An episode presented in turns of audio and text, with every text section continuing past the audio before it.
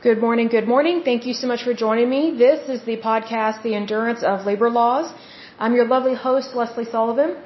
Today is episode 151, and we're going to take a look at part three of the Drug Enforcement Administration. But first of all, let me give a big shout out to my listeners because as usual, you guys are awesome. So a big shout out to Oklahoma, Virginia, California, Texas, New York, Pennsylvania, British Columbia, Illinois, Oregon, Ohio, Massachusetts, Florida, Alabama, District of Columbia, Minnesota, Washington, Colorado, Indiana, Rhode Island, Kansas, North Carolina, Nevada, Michigan, Iowa, New Brunswick, Louisiana, Connecticut, and Manitoba. In terms of countries, the United States, Canada, the Russian Federation, the United Kingdom, the Netherlands, Slovakia, South Africa, Japan, Denmark, and Uzbekistan. Good to see all of you. So this podcast is definitely growing. Good to see all of you. Okay, so as I've said before, this is part three of the DEA, and again, that is the Drug Enforcement Administration. So we're going to start out by first talking about a little bit about their budget because it is very um, drastically large and overinflated. Um, they are spending way too much money for the work that they do. And this is one of these agencies that has made itself uh, militarized. And I'm very much against that. And it's actually unconstitutional for a federal agency to be militarized, meaning they have military weapons, they have, um, you know, specific aircraft and things of that nature that is only supposed to be within the military. The military of the United States is the armed forces. So you have the Army, the Navy, the Marines. What's the other one? Army, Navy, Marines, and there's a fourth one. I can't think of the name of it because I don't know everything. Air Force and things of that nature. But anyway, so it's one of those things that we need to be careful what agencies we give power to and how much money we give them. Also, this is the same agency that they are quick to seize millions, if not billions of dollars. So we need to be very much aware of that because that is an issue. And we want to make sure that we are not allowing people to just do whatever they want, whenever they want, whenever they are working for a federal agency because whenever someone works for the federal government, they work for the American people. Unfortunately, when you're dealing with billions of dollars, sometimes people get a little money crazy and it turns into greed. And I think that is what has happened here. So let's take a look at their budget here. Um, it says in 2018 the DEA budget was 2.086 billion dollars, and that's billion with a B. And what I find interesting is that this is a side note. There are agencies that spend billions of dollars a year. So whenever it says a budget, just FYI, that means the money that they get. It doesn't mean, hey, we want this money. We might get it. No, they, they are given this money. And the power of the purse is with Congress. So that's why it's very important that people realize who they elect if they are good or not. And they understand that, you know, money is money and we need to protect our currency. So if you elect people that just overspend and overspend, it's like a spoiled, rotten little kid, like an only child, that doesn't understand that, hey, sometimes you need to pump the brake on your purchases. Well, the DEA is a perfect example of not pumping the brake. This is only one agency that has spent a little over 2 billion or 2.086 billion dollars in just one year and that was in 2018 and here's the thing these federal agencies they never ask for less money. It's always more more more give us more. It's never less it's always more. It also says 445 million dollars was spent on international enforcement and $1.627 billion was spent on domestic enforcement. Really. So just think about what all that means in terms of them spending that kind of money doing who knows what in the United States because domestic means here on U.S. soil. International, of course, means, you know, in the rest of the world, the rest of the planet. This is ridiculous that they are spending $1.627 billion on whatever they do in the United States. Whatever work that they're doing here is ridiculous. So they don't really need all these helicopters and aircraft And they don't need to be militarized if most of their work is taking place in the United States because you're, you're dealing with regular everyday citizens. You're dealing with the public. See, this is why it's very unfortunate whenever these agencies are, are, are given too much money and given too much control and the DEA is one of these agencies that I think they're kind of worse than the EPA, you know, from what I can tell. So it's very concerning to me. So some of the things that they're spending money on is uh, breaking foreign and domestic sources of supply um, of cannabis. They want to eradicate it. They want to suppress it. Um, they have domestic enforcement. They have research, engineering, and technical operations. Um, they also list Foreign Cooperative Investigations Program, Intelligence Operations, which is the financial intelligence, operational intelligence, and strategic intelligence, as well as the El Paso Intelligence Center. Seems to me like they're using um, a, or have a lot of intelligent people, but they're so stupid they're spending billions of dollars. So we need to work on that, get some smart people in there, not stupid people. And then they also have drug and chemical diversion control. I don't know what that means, but I'm guessing it means punishing Americans for needing a prescription because these are the people, it's not just the FDA that tries to limit what medications we can get. Hence, sometimes some of us really suffer from that. But it's also the DEA. So just be aware of that.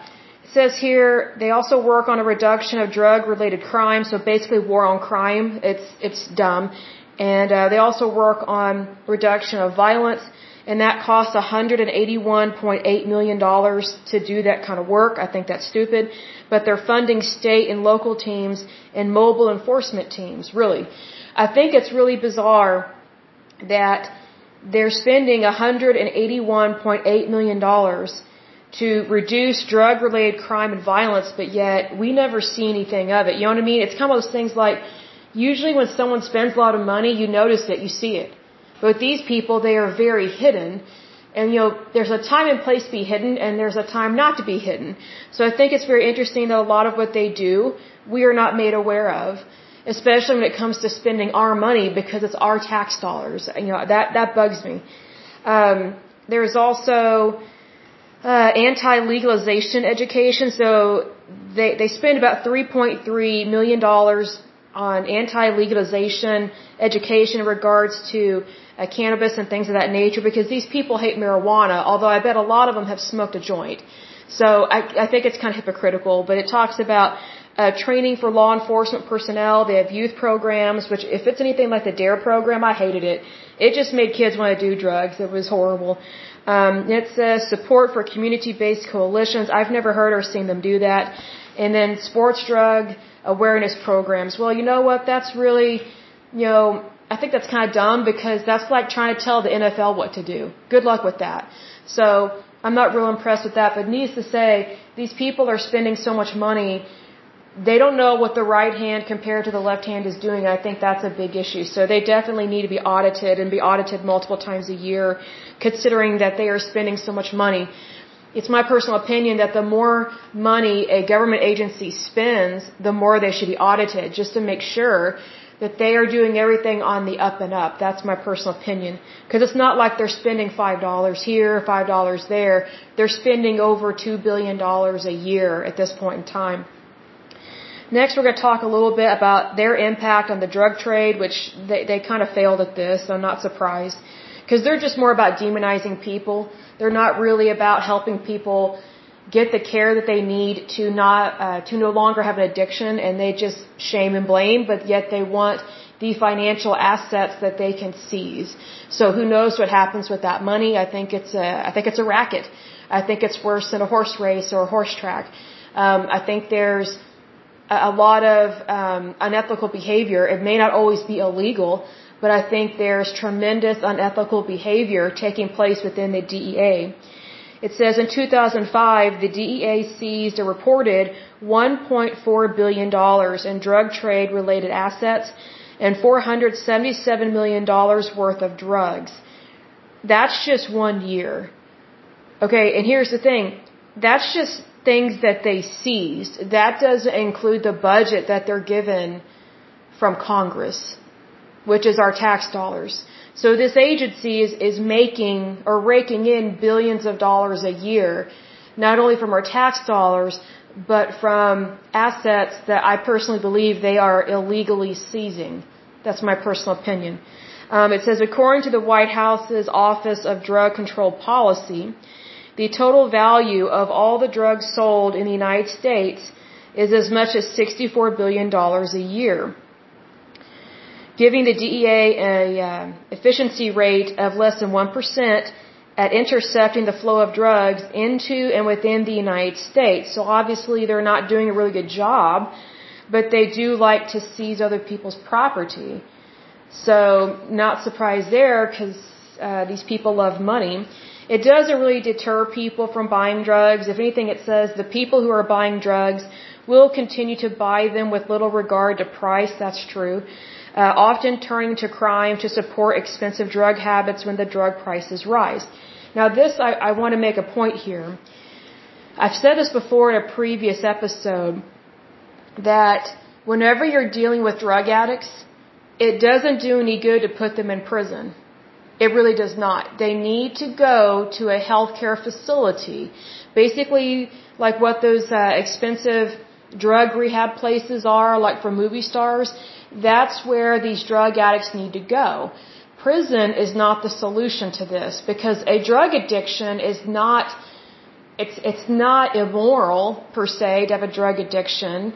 Um, it's well, let me rephrase that. Technically, if you're misusing your body, it is immoral. But here's the thing, and, and God doesn't like people to misuse their body in any way, shape, or form. But it's not illegal to have a substance abuse problem. Unfortunately, the government picks and chooses which vices people can have and which ones they cannot have. So, for example, um, there is oh there there are some places where there is legalized prostitution, but yet if you go to another area, prostitution is illegal. Well, prostitution is still grotesque in that it's usually a woman that is trapped or a little girl that is trapped in the sex trade traffic or sex trade trafficking industry and is being used for sex. One area is legal, one is not, depending on where you are in terms of jurisdiction and location. Now, does that come across to you as a government that actually values human life? No, it does not. So, what I find very interesting is that the government demonizes many drugs. It's not just marijuana, it's not just cocaine or heroin or opioids or whatever the case may be. The DEA, very much like the FDA, likes to control our, our private lives, and that's not right. You know, if someone wants to smoke a joint, I don't care. I'm not their mother, I'm not their nanny. It's not my business, I don't care. You see, whenever you over enable your government to dictate what you do in your private life, you're basically creating a nanny state. And that is never appropriate in any country on the face of this earth because most people don't need a nanny because most people are over the age of 18. So that means that they are an adult. Now there are some places where I know there's, I'm trying to think, there's some countries where guys are drafted, I think it's Iran, um, guys are drafted, I think, age uh, 17 or 18 into the army, and it is required that they serve in the military for like a year or two. Um, so sometimes they are considered an adult at age 17. I think it varies. It depends on the country. But my point is this. You know, a drug habit is just that. It's a drug habit. If somebody wants to do a drug, they're going to get it, whether we like it or not.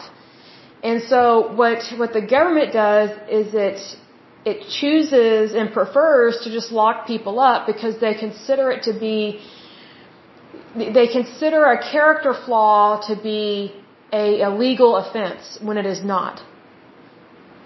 I mean, locking someone up for smoking a joint or even doing heroin or shooting up, to me, that's like locking someone up for using the F word. I mean, yes, I don't like it.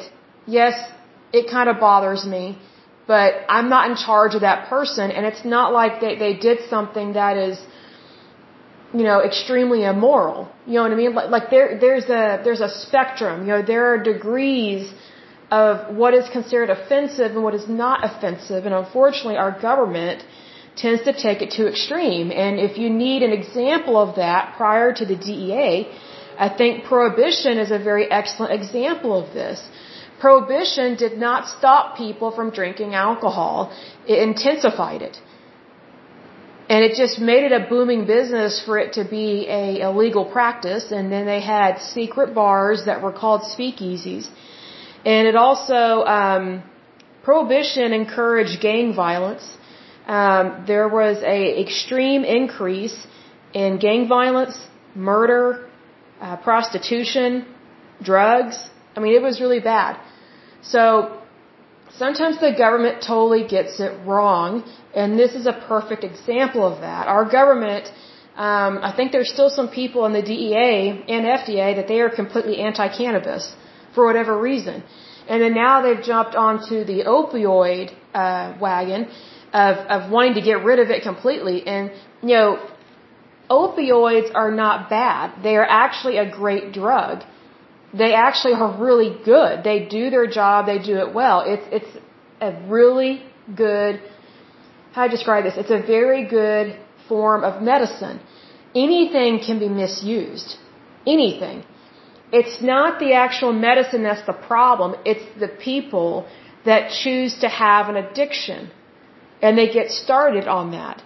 You know, a lot of people, they don't start out having an opioid addiction. It's usually something else. So the problem is not the substance itself. It's the behavior issue that preceded them taking that prescription. That's the thing. So I just want to be clear about that because, you know, here's the thing. Opioid drugs, they are great at helping people that are in pain. You know, for example, people that are fighting cancer, or maybe they're they're not fighting it anymore, and they're on the downhill um, slide of it, so to speak, and they're basically slowly passing away from cancer. The the pain that people are in when they're passing away from something as vicious as cancer is extreme and horrendous. And sometimes the only drugs that work are the strong ones, and some of the strongest drugs that can help with pain are some of the opioids. So it's one of those things that the DEA, they try and play doctor with other people's lives, and that's not right because these people are not medical doctors. They're not medical doctors, they're not DOs, they're not even nurse practitioners, which I don't even think nurse practitioners, I don't even think that should be a profession because nurse practitioners make so many mistakes. It's unbelievable. They should have never been given prescribing rights. They have never been to medical school. I mean, why would you go to someone that's never been to medical school and yet expect them to be able to make a medical decision about your health or properly diagnose you? The schooling is completely different. It's not the same as medical school. They should not have prescribing rights and they typically don't know what they're doing. And I know this from going to a couple of different nurse practitioners and it's it's just ridiculous. It's like what am I paying for? I mean, you're you're basically paying for a doctor's price, a doctor's visit, but you're seeing a nurse practitioner. See, one of the problems is that whenever you have less educated people, um, whenever you have less educated people that have prescribing rights, it's it's really dangerous to the patient because these people don't really understand what they're prescribing. And that's why it's so important that we have more pharmacists do their job, not pharmacy technicians slowly take over piece by piece away from pharmacists. Because again, pharmacy, te- pharmacy technicians, they don't go to pharmacy school. Like, here's the thing, pharmacists, from what I understand, they graduate from college, so they have a four-year degree, typically in a type of science. Then they go to pharmacy school, and that's usually four years. So pharmacists usually have a minimum of eight years of schooling. To become a pharmacy technician, all you have to do is register online to take a, a, a test at like a test site center. No schooling, no graduating from anything. You just go and, and take a test, almost like a driver's ed test. Anybody can pretty much become a licensed pharmacy technician. because the educational requirements are so low. Like you could basically have just graduated from high school or not even graduate from high school and become a pharmacy technician. I'll double check the requirements for those things, but my point is this, you know, the DEA, these people are not medical doctors, but yet they are trying to tell medical doctors and the medical community what to do with our health care. They have no business doing that. But yet they love to control the drugs that we take or the ones that we don't have access to at all. And they love to confiscate assets on a raid. So who knows what they're doing with these millions, if not billions of dollars. It is very much a concern. So, um, just FYI, in order for doctors to be able to prescribe a medication, they have to register for a DEA number. So, basically these doctors are having to report to the DEA all the time in order to prescribe drugs because they have to have a DEA number. Like I don't know if you guys remember this, but before there was e-scribing, which e-scribing is where if you, let's say you have bronchitis and you go to the ER and the doctor says, okay, you have bronchitis, it's a bacterial infection, I'm going to call you in, you know, amoxicillin, I'm just making this up, but um, so when they e-scribe it, that means they electronically send your prescription to the pharmacy of your choice so that way you can go pick it up. So then you go to the pharmacy and the pharmacy has already received that prescription. Well, back in the day, before there was e-scribing, um, your doctor had a prescription notepad and it had their name, um, their their address of their place of business, fax number, telephone number, and it had to have their DEA number on there. So that way, whenever you took that script to the pharmacy, the pharmacist could see, okay, they have a DEA number, they are, they are licensed to prescribe medications. And also which ones. So it's one of those things that that DEA number is on every single prescription, whether it is a notepad prescription, which is old school, but it's from back in the day, or if it is an e-scribe, their DEA number is on that. So that's what that number is. It is issued to them by the federal government via this agency. But yet here's the thing, medical doctors, they, they, they don't work for the DEA. They actually are licensed through the state to practice medicine. Whatever state a doctor resides in, wherever they are practicing medicine, that is where they get their license from in order to practice medicine. So, for example, if a doctor lives in New York and that's where they're practicing medicine, they are given a license that they have applied for and are granted permission to um, function and work as a medical provider. But then they also have to apply for a DEA number, which is very expensive. So the DEA, um, the Drug Enforcement Administration, they're making money on the front end and the back end, so to speak. Um, they're making money from assets that they seize, also drugs that they seize, which who knows what happens to those drugs. And then also they make money off of licenses that doctors have to purchase in order to write scripts. I'm, I'm assuming that nurse practitioners also have to apply for a DEA number in order to prescribe medications. So I will double check and make sure that that is true, but I'm pretty sure it is, because otherwise, if a, if a nurse practitioner does not have a DEA number and they're prescribing medicine, they're breaking the law. So I'm pretty sure they do have to have a DEA number. But my point is this, the Drug Enforcement Administration, they're making money off the bad guys and the good guys, and they are being given billions of dollars a year of our tax dollars via Congress because it's Congress that approves their budget. You know, just because a federal agency says, hey, give me money, this is what I need, that doesn't mean they have to have it or that they should have it. There's a big difference between those things. So in terms of rank structure, moving on a little bit, uh, this is the order in terms of when you move up within the DEA. So if you are an agent, which almost all these people start out as an agent, you start out the bottom and, and work your way up.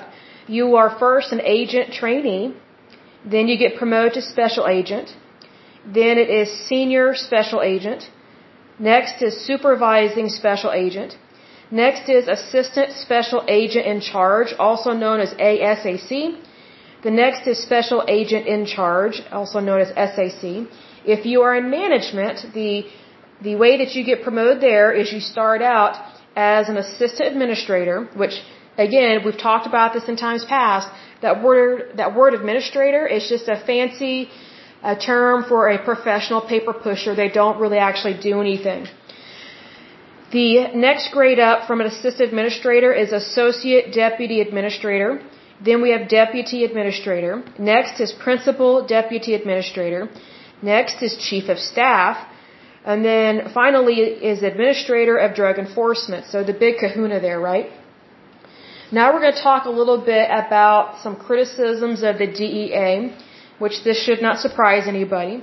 It says the DEA has been criticized for placing highly restrictive schedules on a few drugs, I would say a lot of drugs, that researchers in the fields of pharmacology and medicine regard as having medical uses. So again, it's as I've said in times past, it's not just the FDA that blackballs Americans from getting the proper medicines and medical care that they need. It's also the DEA.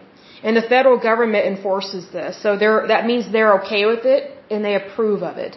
So that's why you need to be careful who you vote into office. Basically, don't ever vote in a bureaucrat or a liberal is, is what I'm trying to say because liberals and bureaucrats, they are very much pro-government. They're not pro-citizen. So whenever they get elected, they don't realize that they report to you and me. They think that we report to them. It's, it's weird, but that's how they think. It says critics assert that some uh, such decisions are motivated primarily by political factors stemming from the U.S. government's war on drugs. I completely agree with that. And that many benefits of such substances remain unrecognized due to the difficulty of conducting scientific research. What people don't realize is that there's so much research that could be done, but it's not being done because researchers and also drug companies they're not all bad. They're not all evil. They're being blocked by the federal government from conducting the very research that we need done in order to save lives. That is your federal government at work on steroids when it doesn't care to do the right thing. So just be aware of that. It says the DEA is also criticized for focusing on the operations from which it can seize the most money. I'm not surprised there. So basically what that means is they really only want to take cases where they can seize millions of dollars. So it's about money, it's not about doing what's right. Um, they really much focused on the organized cross-border trafficking, trafficking of marijuana as well as opioids and uh, cocaine. Not surprising there. If it can make the money, that's probably what they're going to focus on. And again, this is on top of the money they already receive from Congress, which is our tax dollars. So they love money.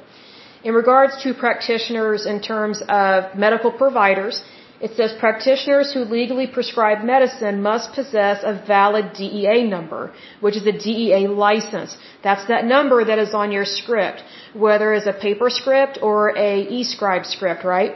It says, according to federal law, the budget of the DEA Diversion Control Program, which is about practitioners, is to be paid by license fees. So whenever a doctor applies for a DEA number, they have to pay a pretty hefty fine, which is a fee, but it's technically a fine, but it is a fee. It says in 1984, a three-year license cost $25. In 2009, the fee for a three-year license was $551. Some have likened this approach to license fees unreasonable, like making pilot licenses support the entire Federal Aviation Administration budget, which I can see why that would be a comparable example. It says the renewal fee for 2020, as of October 1st, 2020, is $888 for a three-year license. So you know, the DEA, there, from what this article says, that there's not really, there doesn't seem to be a restraint on spending. And since licenses must support all the costs of the DEA, they have jet aircraft, helicopters, and military style assault vehicles. Now here's the thing.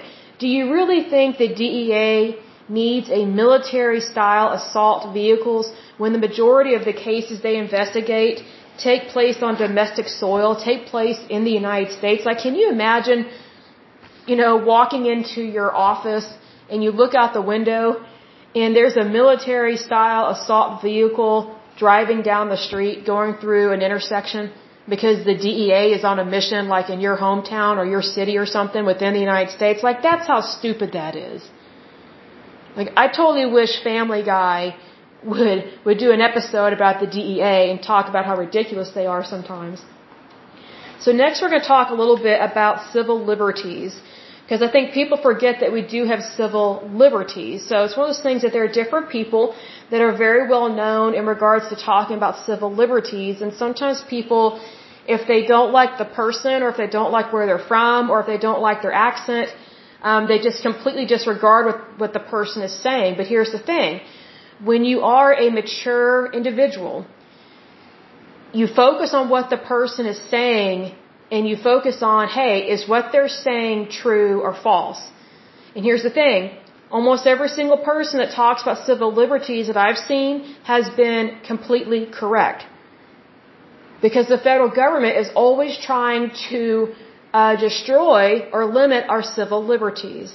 So let's talk a little bit here about civil liberties in regards to the DEA because it is an issue. It says, um, it says in regards to civil liberties, uh, former Congressman uh, Ron Paul, the Cato Institute, the Libertarian Party, and the Drug Policy Alliance uh, criticized the very existence of the DEA and the war on drugs as both hostile and contrary to the concept of civil liberties by arguing that anybody should be free to put any substance they choose into their own bodies for any reason. I agree with this, particularly when legal drugs such as alcohol, tobacco, and prescription drugs are also open to addiction and that any harm caused by a drug user or addict to the general public is a case of conflicting civil rights. This is completely true. So basically the federal government is saying, oh, these people don't know what they're doing, so we should control everybody's life. That is an infringement on your civil liberties. I guess we'll do a podcast about civil liberties or an episode because I think some people forget exactly what civil liberties are. And it's one of those things, knowledge is power. But if you don't have any knowledge of what your civil liberties are, then you're not going to know when you're being stripped of them. And usually you won't realize it until it's too late. Goes on to say, recently billions of dollars are spent yearly, focusing largely on criminal law and demand reduction campaigns like demanding a reduction in cannabis and stupid things like that, which has resulted in the imprisonment of thousands of U.S. citizens. Very true and sad on that because that's that stupid project, war on drugs thing. It wasn't a project, it was uh, law and law enforcement. Um, we're going to close this episode and we'll, we will actually finish up the DEA with this last part. It is about Project Cassandra. I was not aware of this one, but this is very interesting. It says in 2008, the special operations part of the agency launched a multi-agency effort named Project Cassandra to investigate Hezbollah for allegations of illicit drug trafficking and terrorist financing. The investigation identified an Iranian cell in the United States. I'm not surprised they're here. They're probably in Michigan, uh, which worked in concert with a Lebanese bank called the Lebanese Canadian Bank to launder money using the purchase of used automobiles exported to Africa. I'm not surprised by that. Project Cassandra also identified hemispheric drug syndicates involved in cocaine trafficking in order to finance Hezbollah activities. The Department of Justice issued several sealed indictments but declined to seize, prosecute, extradite, or further investigate likely targets of these alleged foreign criminal activities operating in the United States due to White House diplomatic objectives involving the international nuclear agreement with Iran. See, that's what happens when um, not so good countries get access to nuclear power. Um, people get scared to actually call them out on stuff. So we look weak. We shouldn't, but sometimes we do. It says on December 22nd, 2017, the Attorney General Jeff Sessions ordered a review of prior cases in the project. Who knows what's going on with that because there has been a change of power in the United States in regards to who is the president. And I honestly don't know if uh, President Biden is up for the task of reining in the DEA or handling Hezbollah or Iran or any of that because you know, President Biden, he is extremely old. God bless him. Um, he's had a couple brain aneurysms. He should not have been elected president because I don't think he's mentally capable of handling the job. I think really his staff are just babysitting him. Um, I think he's just a puppet on a string, unfortunately, with this.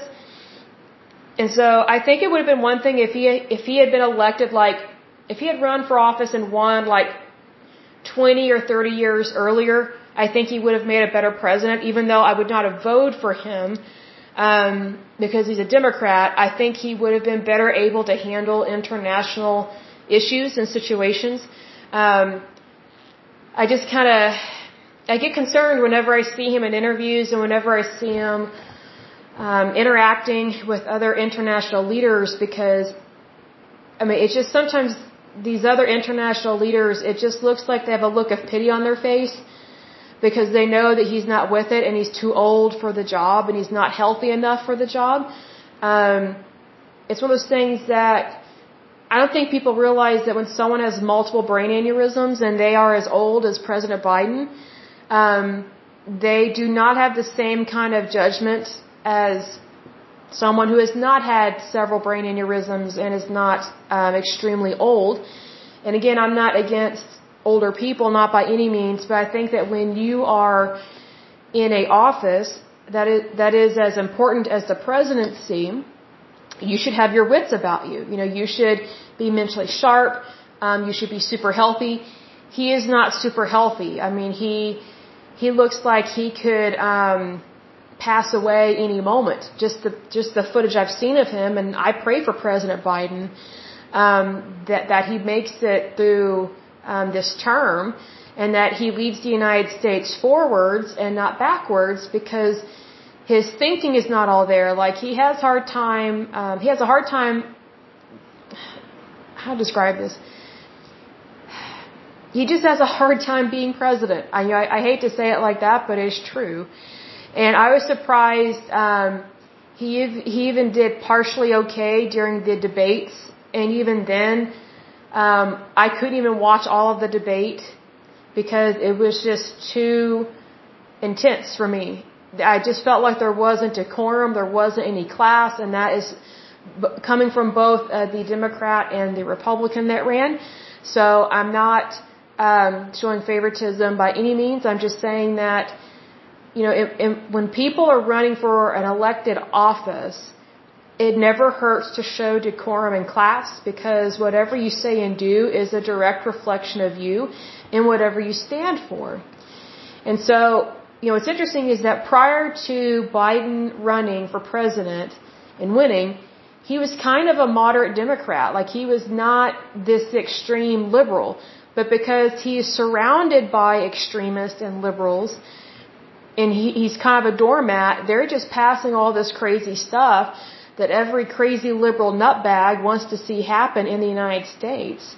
And I guess we should go over some of the legislation that has happened within his presidency and that is um, that his um, his people are wanting to get passed, whether in the House or in the Senate or Congress or whatever. Um, you know, we need to be very careful about who we elect to office.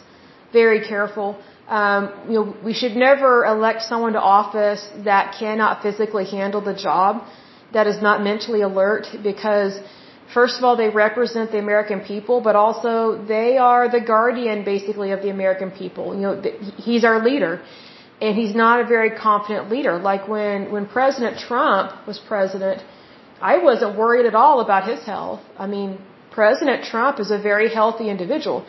Um, I don't agree with everything that comes out of his mouth, you know, that's for sure. But um, you know, I never, I never worried about what he would say or do, especially in regards to um, the international platform whenever he was representing the United States. Um, you know, President Trump always came from a place of strength. He made it very clear to other countries that we are not a doormat and you're not going to use us for our resources or our money. In comes President Biden, and now we are the doormat of the world. And people view us as their uh, personal piggy bank because that's how liberals uh, view money. They just spend it, spend it, spend it, and it's always someone else's money. It's never their own. Um, you know, there's, I think it's the Green Deal. I think it's what it's called. Um, with the Green Deal, I have to double check this. Um, they are wanting to, Democrats, I should say, are wanting to impose a 70% tax on anyone that makes over $10 million. That is insane. 70% of your income will be taken away from you by the federal government if you make $10 million or more. Now there may be some people that think that, hey, that's great, they can afford it. Here's the thing. They cannot afford it, and we cannot afford it. And here's why. It's the rich that create jobs. It's not the government. So let's say, for example, you know, you work for a company and let's say they make $100 million a year. Well, let's say the government taxes them 70%. So that means the government is going to get $70 million of that, of your company's profits. So then the company that you work for will only have $30 million left over. That means that 30 million might sound like a lot, but it's actually not. Because if you think about all the bills that a company has to pay, we're talking payroll, benefits, um, mortgages, any kind of property damage, licensing fees, permits, all this stuff. And also, you know, every company needs to have a surplus. Like, like that's, that's what every company wants. They want to be so financially stable that they have a profit every year, not a profit loss. Here's the thing, if the federal government is taking 70% of someone's income, that is a huge loss to our economy because what people don't realize, at least a lot of people, um, the federal government does not create jobs and it does not create money. It taxes money and it takes it. So whenever you pay taxes to the government, your money is taken out basically of, of the circulating money system within the United States. And you know, what do I mean by that? Okay, so let's say for example you go to McDonald's and you buy a Big Mac. I'm just making this up, but let's say you buy a Big Mac and it's five dollars. Well, that $5 goes towards McDonald's. McDonald's makes a profit, and from that profit, McDonald's pays their employees, pays their benefits, and then buys more food ingredients to make more Big Macs. So that way they can still continue to meet the supply and demand of their consumers and their clients, right? Also, there are some owners of McDonald's, because some of them are privately owned. I think they're franchises. Um, they uh, they might want to open another location and hire more people. Here's the thing: if people are overtaxed, they can't open up other locations and they can't help provide more jobs in the economy of the United States. Also, whenever you pay taxes, those monies are just taken and used by the federal government. It's it's never put back into the private sector. Whereas when people spend money in the private sector, it's always going towards someone else's benefit. That's the purpose and point of capitalism. That's how capitalism works. Whatever money you earn or spend or make, when it's spent in the private sector, it's always going to impact somebody else, which will help somebody either have a job, keep a job, or create a job. But however, whenever you are taxed, those tax dollars go to the federal government. And like we've seen in times past, especially with this episode, the DEA does not create money and it does not spend money very well, it overspends it. So that's what I mean by the government takes money out of the circulating system of currency within the United States. Whereas in the private sector, it's just, hey, I'm paying for shampoo and conditioner at Walmart. Or I'm going to McDonald's and I'm getting a Happy Meal. Or I'm going to the car dealership and I'm buying a car. Whenever I purchase something and I buy something, I'm actually helping someone else to stay in business, provide jobs for other people, help them have access to medical care and benefits. And also, I'm helping to keep my country afloat. But if you put the government in charge of all this stuff, it will ruin it. If you want examples of this, take a look at the DMV, which is the Department of Motor Vehicles, or what's another one? Or just like the IRS. I mean, do you really want the IRS to be completely in control of your money that you earn? You know what I mean? I mean, and not everyone that works for the IRS is bad because we do need the IRS, but not at the level that it's at right now. But you just need to be careful about who you put into office and what they believe in and what they stand for. If they're for big government, that means businesses are going to get smaller and smaller and smaller, and people are going to make less and less money. And let me say this, you know, if rich people make less and less and less money, we're not going to have as many jobs because it's rich people that create jobs, wealth, and revenue because they create industry. They start businesses. You know, most rich people are entrepreneurs. And so if you're taxing entrepreneurs 70%, that's punishing someone for doing well. That's punishing someone for working hard. Is that the American way? No. Is that how we're supposed to treat people? No. It's not appropriate. Like we are not the Soviet Union because that's what the Soviet Union did to people. That's how it controlled and manipulated people's lives for decades. It was horrible. So just please recognize that it's very important that whoever we elect into any office, like I've said before, whether it's state, local, or federal, you really need to know who the person is and what they stand for. Because it does matter. It really does matter. And do you agree with what they're saying and what they're doing, or, or, or what is their track record? You know, you know, there are some people that, you know, I always find it odd whenever someone's running for office and they don't have a track record at all of anything. I find that odd and suspicious.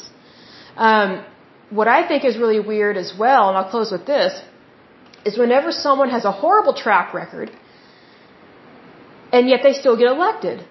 I'm like, who votes for these people? Like, you know, why aren't people waking up to what is actually going on? I personally don't understand it. I don't get it. I think it is a tremendous loss to the American people whenever someone of low character and lack of morals, lack of values actually slips through the gate and gets elected to something.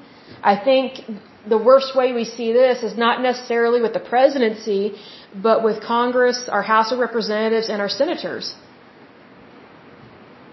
I think that's where it makes the biggest difference because you know there there are things that the president can do, but there's a lot of things the president cannot do. And we have it set up that way for a reason in the United States because we have separation of powers. And and there there's good reason for that because our uh, excuse me, my mouth is getting dry. Our founding fathers did not want to take a chance of having a monarchy over here in the United States. They wanted to start something new, something pure, something better, and it's one of those things, whenever you leave what is bad, you can't go back to it. So that's why we have different branches of government is so that not one particular branch of government has complete, complete control over the United States. Because it is the people of the United States that own and operate and decide what happens here. So please be aware of your authority as a citizen of the United States and be very careful and be intentional about who you vote for. Don't just go in there and vote willy nilly, as they say, and just like, well, I like their name, I'll, I'll, I'll elect them, or I'll just vote for the same person I've always voted for. I don't know what they do or what they stand for, but hey, you know, they, they served previously, they must be good. That's not always the case. We really need to stop having career politicians. It's getting really old because, you know, the, these positions of political power were never meant to be career Uh, opportunities. They were never meant to be a lifetime of serving in public service. So that's why we need to limit term limits as much as possible. Like we need to have term limits on every single I would say, elected position because if, if the term limits are not limited, then you take a huge risk of keeping the same bad people in office over and over and over again. I think we need to, I think we need to update some things in regards to that.